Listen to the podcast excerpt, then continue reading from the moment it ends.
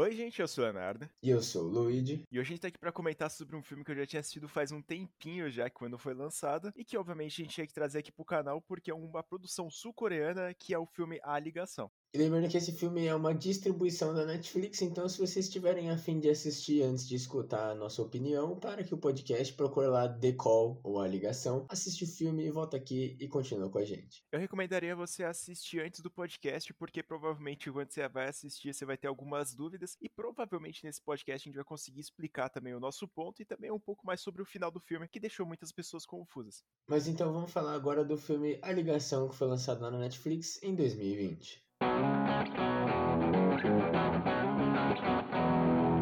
Nesse filme aqui a gente vai acompanhar a Seiyon, é uma jovem lá sul-coreana, que ela tá na casa dela tranquilamente, e ela acaba encontrando um telefone nessa casa, e aí começa a acontecer algumas coisas um pouco estranhas. Isso não é nenhum grande spoiler, porque a própria sinopse do filme já deixa claro que a ligação não é só uma ligação de telefone, até inclusive me enganou isso aqui, porque quando eu fui assistir o filme, quando eu vi, né, e o Léo falou pra eu assistir, eu logo pensei que era um filme tipo Quando Estranho Liga, ou alguma coisa de invasão domiciliar, só que a ligação que elas têm mesmo não só é uma ligação de telefone, como é uma ligação temporal de 20 anos de distância, onde elas conseguem falar uma que tá no passado e uma que tá no futuro por esse telefone aí. É meio bizarro até quando acontece a primeira ligação que, tipo, a menina ela começa a falar uma pra outra e elas não vão percebendo que tem todo esse lapso temporal entre elas. E é tipo, é meio bizarro, tipo, a diferença, mostrando a câmera de um lado pro outro, a diferença da mesma casa desses 20 anos que aconteceram. E a coisa que desperta a curiosidade da nossa protagonista de entender o que aconteceu é que em uma dessas ligações a menina tá desesperada dizendo que a mãe dela tá tentando tacar fogo nela. Não é nada convencional, né? Aí, como uma boa samaritana que ela, ela pesquisa lá, mãe tacou fogo na filha.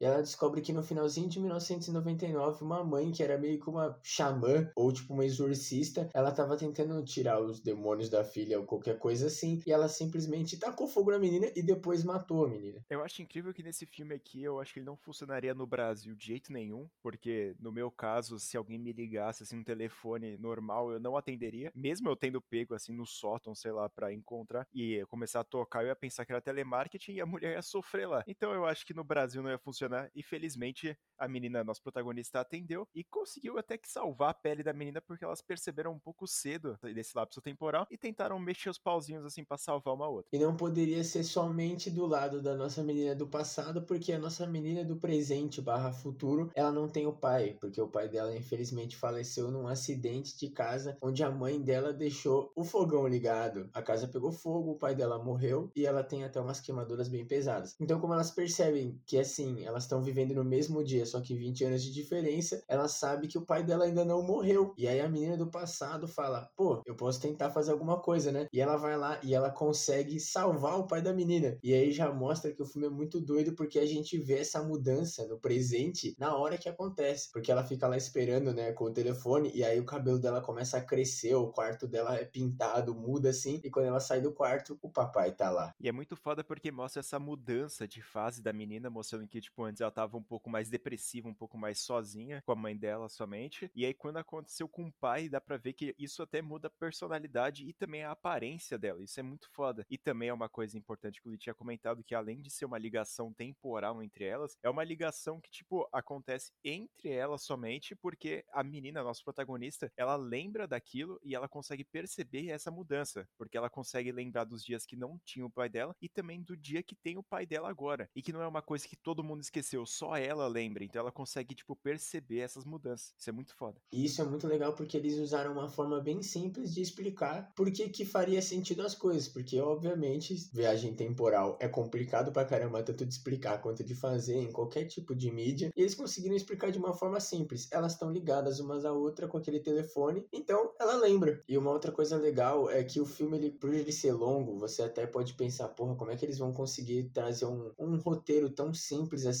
que ele é bem de boa até de, de, as coisas vão acontecendo bem tranquilamente, né? Não é nada assim de sete cabeças até lá pertinho do final. Mas uma coisa que é muito legal é que você vê que as meninas, elas estão meio que se conectando, porque elas têm mais ou menos a mesma idade, né, na época. E aí ela começa a pegar a música assim do artista favorito da menina que ele voltou pra ativa anos depois assim, então ela grava e aí ela pega até os cassetes e grava, escreve as coisas. É muito da hora isso porque você vê que elas estão tendo uma ligação e por enquanto é um filme de terror, só que é muito legal porque o filme ele, ele é aquele slow burn, né? O filme ele vai demorando, ele toma o tempo necessário para te apresentar, para quando virar a chavinha, você ficar preocupado e triste, porque a relação delas estava bem legal, né? Parece até um filme de ficção científica que a gente vai vendo essa parte do tempo, né, mudando, é todas essas paradas, e também a apresentação, tipo, a ficção de alguém te ligar, do nada a pessoa tá falando que é do futuro e começa a apresentar músicas que você nunca ouviu do seu artista favorito, então é uma experiência nova, é tipo um negócio totalmente diferente do que a gente pensa. E nesse momento do filme, a única parte de terror, assim, realmente que tem, é a mãe da menina tentando botar fogo nela, mas de resto, é tipo, bem ficção científica e mais a amizade delas. Só que essa parte da amizade começa a se comprometer um pouco, porque depois que o pai da Senyon ali volta, ela começa a dar mais atenção para ele, tentar viver esses momentos que ela não conseguiu viver com ele, e aí ela começa a deixar de lado a Young-suk, que é a amiga lá do passado dela. E aí essa menina começa a ficar um pouco puta e ela começa a falar: "Porra, mano, você tá não tá dando mais atenção para mim", todas essas paradas. E aí ela começa a planejar alguma coisa para fuder a Sonyon.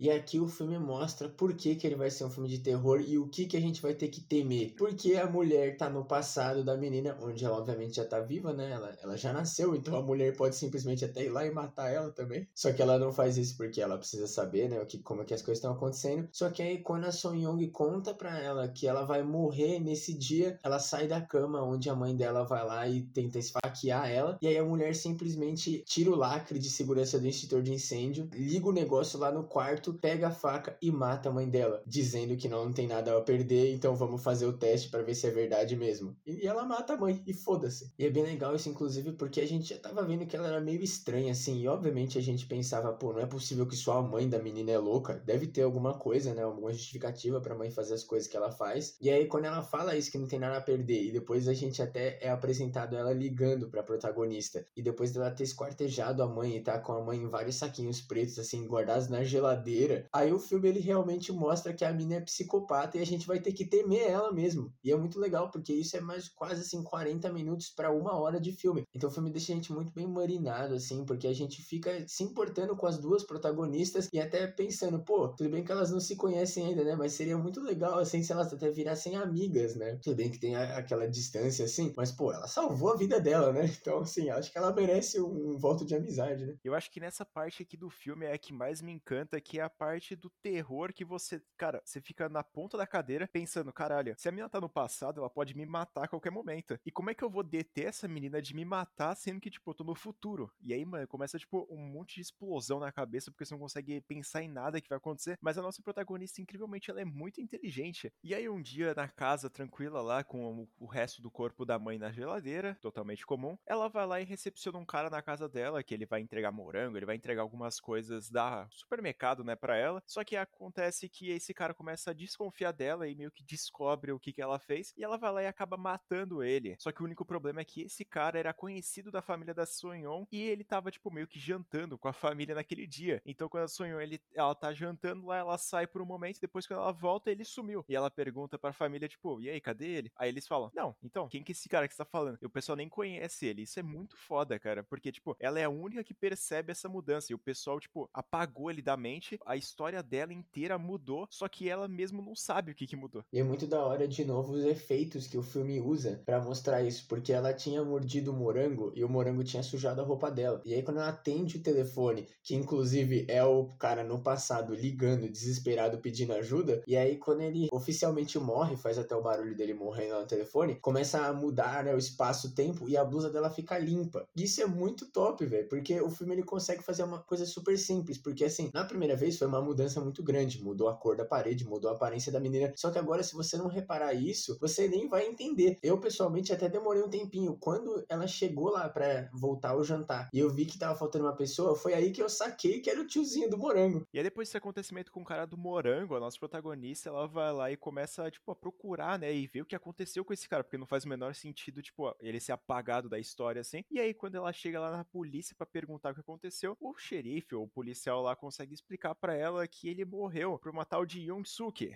a nossa protagonista 2 do passado, e ela fica puta, obviamente, a Sonyon, e vai cobrar a menina no telefone. Uma escolha um pouco duvidosa, né, sabendo que ela tá no passado e pode matar ela. E obviamente é o que vai acontecer, porque ela vai conseguir alterar coisas, e aí quando elas, depois que elas brigaram e a Soo Young, ela para de atender o telefone, inclusive a Young Soo fica ligando, ligando várias vezes, porque a menina tá meio traumatizada, né, porra, ela acabou de matar o tiozinho do morango sem motivo nenhum, e é muito gratuito mesmo. Tipo, ah, ele encontra o corpo lá, mas ele não fez nada, tá ligado? E aí o que acontece é que o pai da nossa protagonista e ela mesma, quando era criança, eles estão indo comprar essa casa, né? Porque é a casa que eles estão morando no futuro, né? Então, quando eles estavam visitando para comprar essa casa, que inclusive elas se conhecem, é muito da hora, isso é até justificado porque que ela tem a ideia de salvar o pai dela, né? Ela simplesmente vai e mata o pai dela e sequestra ela no passado. E essa cena é muito foda, porque como ela parou de conversar com ela no telefone, ela não sabe o que tá acontecendo. Então ela tá aprendendo a dirigir com o pai dela num túnel lá, assim, bem tranquilo, e ela começa a perceber uma fumaça lá do extintor de incêndio. E ela começa a achar muito estranho isso, até que o pai dela vira e começa a despedaçar. Igual o pessoal que morreu lá no Vingadores depois que o Thanos instalou os dedos. É a mesma coisa, a pessoa começa a virar pó e aí começa a quebrar o espaço-tempo, o carro some e ela acorda no meio do túnel sozinha. E já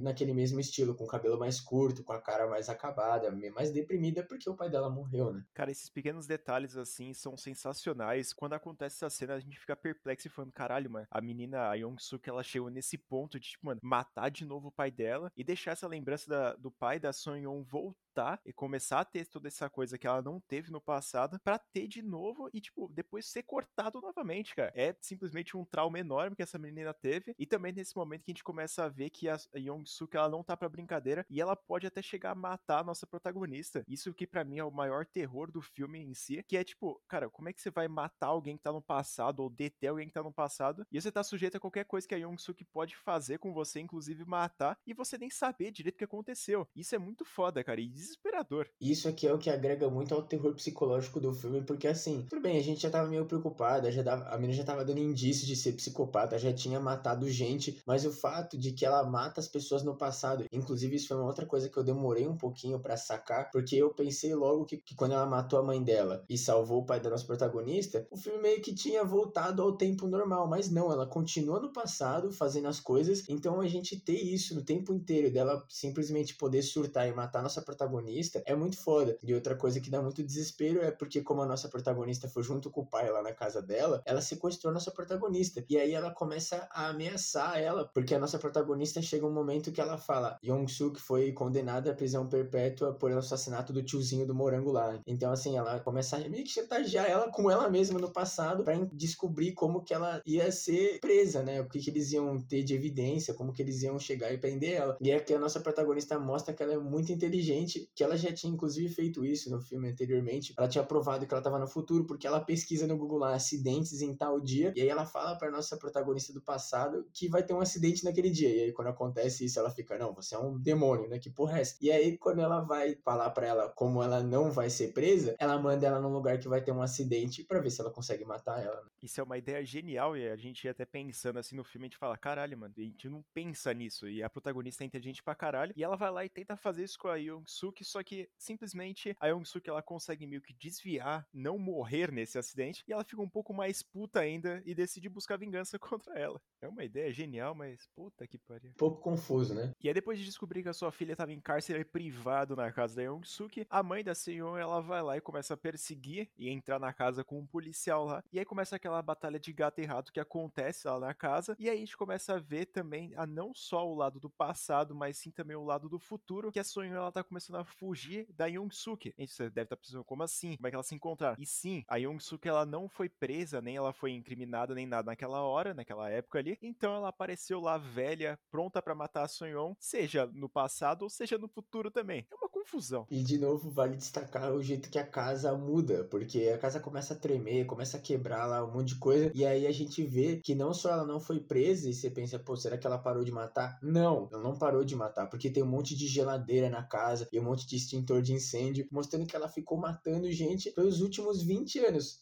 Ou seja, ela é basicamente a maior serial killer da história. Ou também faz a gente pensar que ela com fogo é uma combinação legal. A única pessoa que não tem medo de fogo na história. Eu, eu aceitaria ela com fogo, mas. Mano, eu queria tirar um tempo assim para parabenizar o quanto essa história é bizarra e até é incrível porque assim, não vou falar que, né, eu não, não teve um momento do filme que eu não fiquei cansado e falei, pelo amor de Deus, não acaba nunca. Pessoalmente, assim, na hora que a Young-suk foi lá pro lugar do acidente, eu acho que poderia ter acabado o filme ali, mas aí ainda tinha tinha meia hora, quase 40 minutos para acontecer. Como a gente comentou no começo, é um filme bem devagar. Eu acho isso legal porque filmes de terror psicológico precisam ser isso para você ter tempo de ficar realmente aterrorizado, né? Só que o foda é que assim, começou a ficar meio chato assim, né? Porque tava muito devagar pro meu gosto. Eu sou muito ansioso, né, gente? Dá para perceber. Eu quero que as coisas se resolvam logo. Mas aí também tem, que dizer que assim, quando começa essa perseguição de gato e rato é muito foda, porque a Son Young tá no futuro tentando ajudar a mãe dela, ela fica ligando e tal, e ela fala, mano, você tem que matar ela, velho. Ela nem chega a falar, não, mãe, só sai. Ela fala, você precisa matar ela. Por quê? Porque se você não matar ela, eu vou morrer.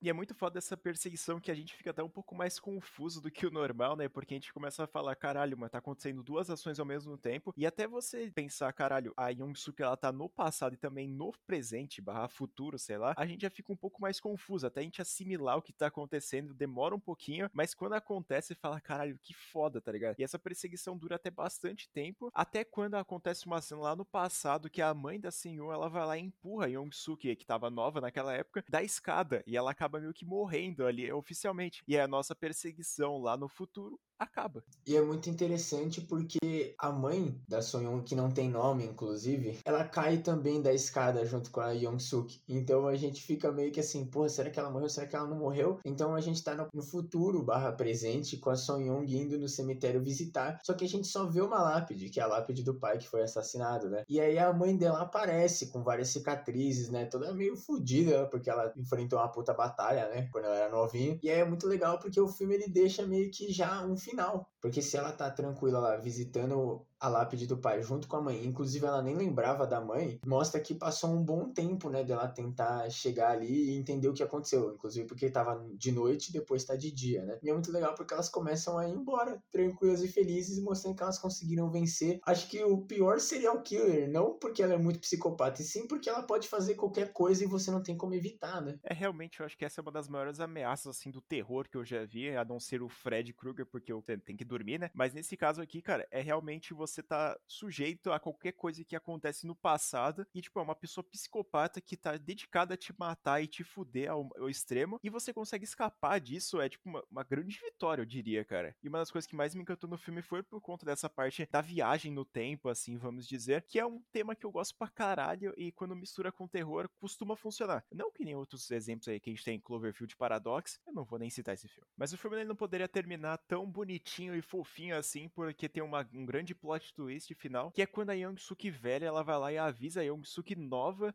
para ela ficar com o telefone a qualquer custo. E aí é revelado também quando a mãe da Seon tá andando lá com ela, ela começa a dar umas piscadas e ela começa a sumir também. E a gente fala, cara, o que tá acontecendo? E a gente vai perceber depois numa outra cena que a Seon ela tava sendo presa pela Young-Suk nova ainda. Então a gente já ficou um pouco mais confuso, a gente falou, caralho, o que tá acontecendo aqui? Eu devo admitir que eu fiquei meio puto e meio confuso porque isso aconteceu. Até quando eu e o Léo a gente foi conversassem sobre o filme antes de gravar. Aí que o Léo me explicou que seriam meio que dois finais, né? Você interpreta ou escolhe o final que você quer. Obviamente eu vou escolher o final legal, porque esse final até eu achei meio bosta. Não pela ameaça, mas sim porque não faz muito sentido, já que ela fica meio que avulsa ao fato de que a mãe dela sumiu do lado dela. É impossível ela não perceber. Então quando isso acontecesse, era óbvio que ela ia tomar cuidado. Porque assim, se a Young-suk prendesse ela no passado, ela ia mudar totalmente a vida dela. Mas em momento nenhum ela são teleportadas no filme, tá ligado? O fato é de que aquela casa é meio que a ligação, além do telefone e a ligação que elas têm, né? A casa é o negócio. Então, assim, ela meio que. Tudo acontece na casa, né? Tudo que, que fode o, o futuro acontece dentro da casa. E aí, assim, ela meio que é sequestrada, só que não faz sentido, porque ela ia o quê? Teleportar, tá ligado? Então eu fiquei meio par, por isso que, assim, se você pensar nesses dois finais, eu escolho o final de que elas conseguiram matar ela. Não só porque é mais fofinho, mas é porque faz mais sentido para mim.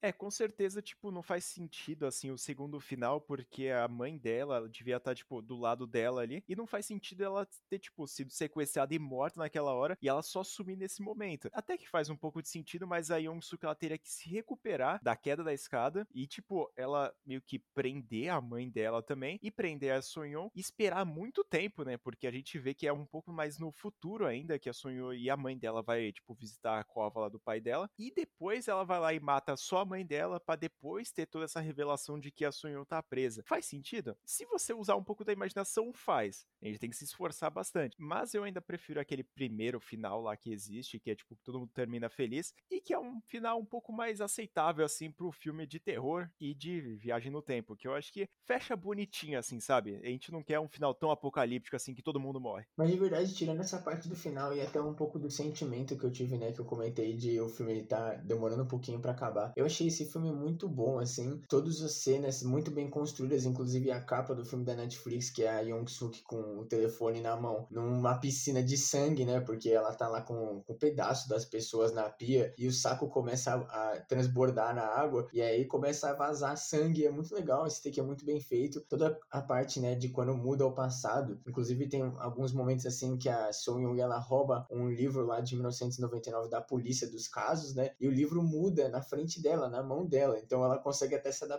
que é um jeito assim que o filme consegue mostrar de que ela teria chance de conseguir fazer alguma coisa, né, porque senão seria muito injusto, ela tipo ia morrer e foda-se, né, e é muito legal assim, inclusive o desenvolvimento dos personagens, porque como a gente comentou, o pai dela morreu num acidente, né, que a casa pegou fogo, porque a mãe dela teria esquecido o fogo ligado. Só que o fato é de que não foi a mãe dela, e sim a Song Young, que era uma criancinha já nessa época. O pai dela dormiu e a mãe dela saiu de casa para fazer compra, alguma coisa assim, encontrar uma amiga e desligou o fogo. Só que a Song Young foi lá e ligou o fogo de novo. Então ela causou o um acidente que ela culpou a mãe dela pela vida inteira e até faz o relacionamento delas ficar uma merda, até, né, quando o pai dela é revivido e aí começa a ter aquela família feliz lá. Os primeiros assim 45, 50 minutos de filme, a relação da Sion com a mãe dela é uma merda. E a vida dela em geral é uma merda, né? Cara, eu tenho muita dó dessa protagonista, porque realmente ela passou por tudo. Ela acabou, até como o Lud acabou de comentar, batendo o pai dela indiretamente. Mas também, cara, essa relação que ela tem com a mãe dela, tipo, de caralho, mano, tá ligado? Só tem nós dois aqui, a culpa é sua. E aí a mulher, tipo, sabendo disso, querendo só preservar a mente da menina que já tá perturbada da cabeça, né? Porque a gente vê no começo do filme que ela já tá um pouco mais depressiva, tá sozinha, todas essas coisas. E que vai piorando cada vez mais durante o filme, vendo que, tipo, o cara lá morreu e depois é o pai dela. E depois tem a, a ameaça da menina querendo matar. Você vê o cansaço que ela tá sofrendo ali. E a ameaça também é uma das coisas que mais me pega nesse filme, o que mais me chamou a atenção. Eu fui assistir esse filme aqui sabendo que ele era um filme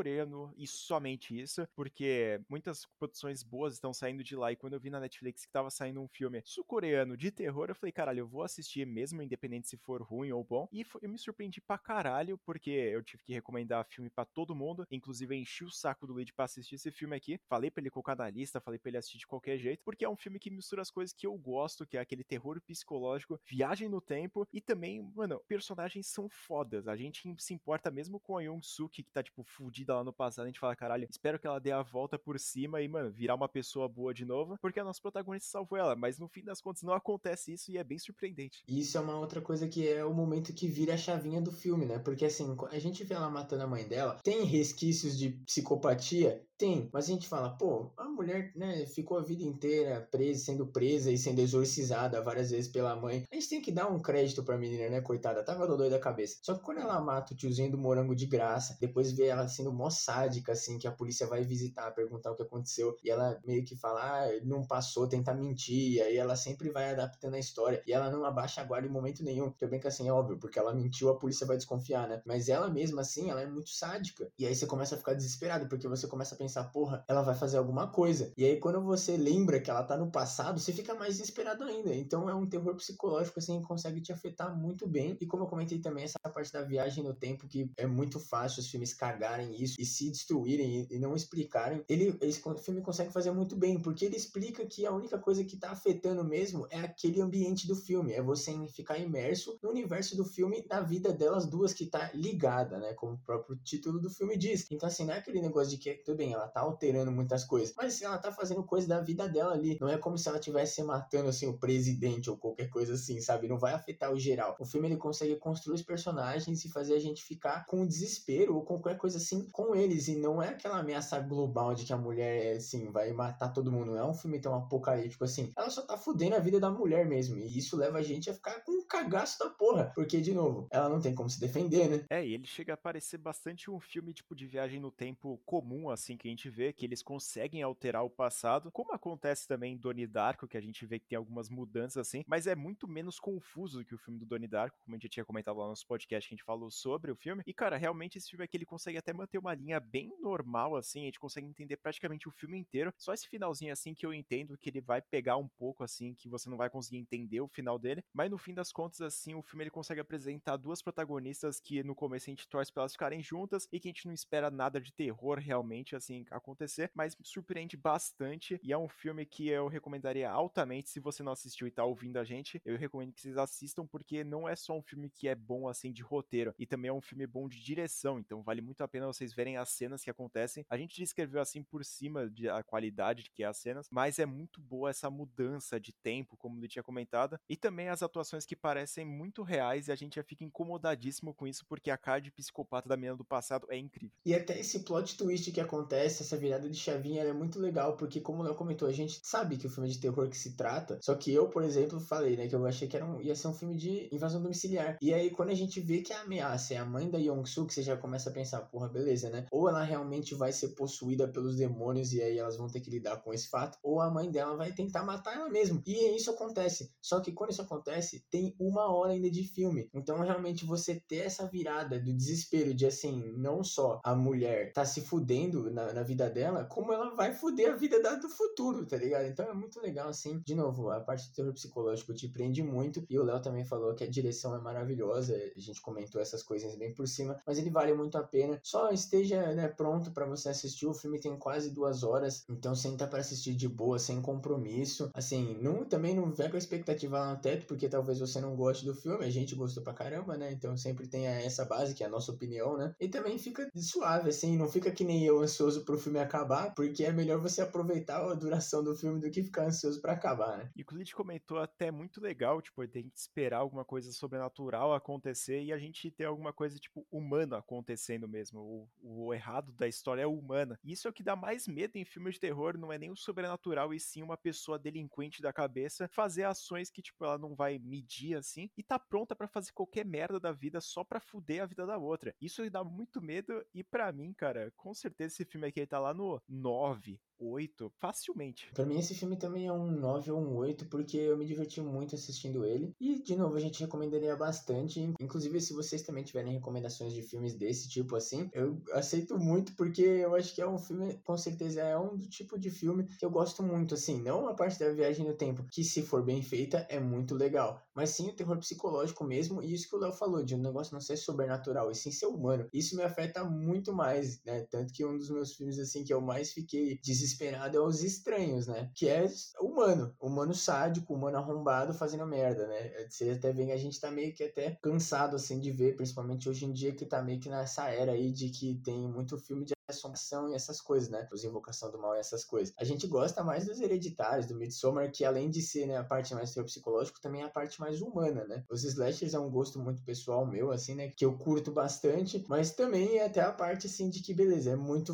né, fantasioso o jeito que os slashers são feitos, mas até o que eu levei pro canal recentemente, que foi o Parque do Inferno, é só um maluco, um pai suburbano do dói das ideias que quer matar gente em parque de diversão, tá ligado? E isso é muito legal. E já finalizando o episódio aqui, eu queria recomendar outros filmes assim que são viagem no tempo e também são de terror. Eu recomendaria vocês assistirem Last Night in Sorro, também a última noite em Sorro, que tem uma viagem no tempo, é ter um negócio de ligação entre duas pessoas em tempos diferentes, que é sensacional, então vale muito a pena vocês assistirem também. E também eu recomendaria a série Dark, que é uma coisa que é, tem que pensar um pouquinho mais, você tem que parar seu tempo, não é aquela série que você vai assistir para dormir, é uma série que você tem que parar seu tempo assim, fazer as suas teorias, anotar o o nome dos caras porque é alemã, então você vai confundir os nomes. Eu fui só descobrir o nome das famílias lá no quarto episódio, então preste atenção e vale muito a pena você assistir essa série também. E eu acho que até renderia um episódio aqui pro canal, tá? Esse aí eu vou precisar de um tempo, Léo. eu sei. Eu nem assisti essa série ainda e eu já fico desesperado pensando no quanto eu vou quebrar a cabeça para entender.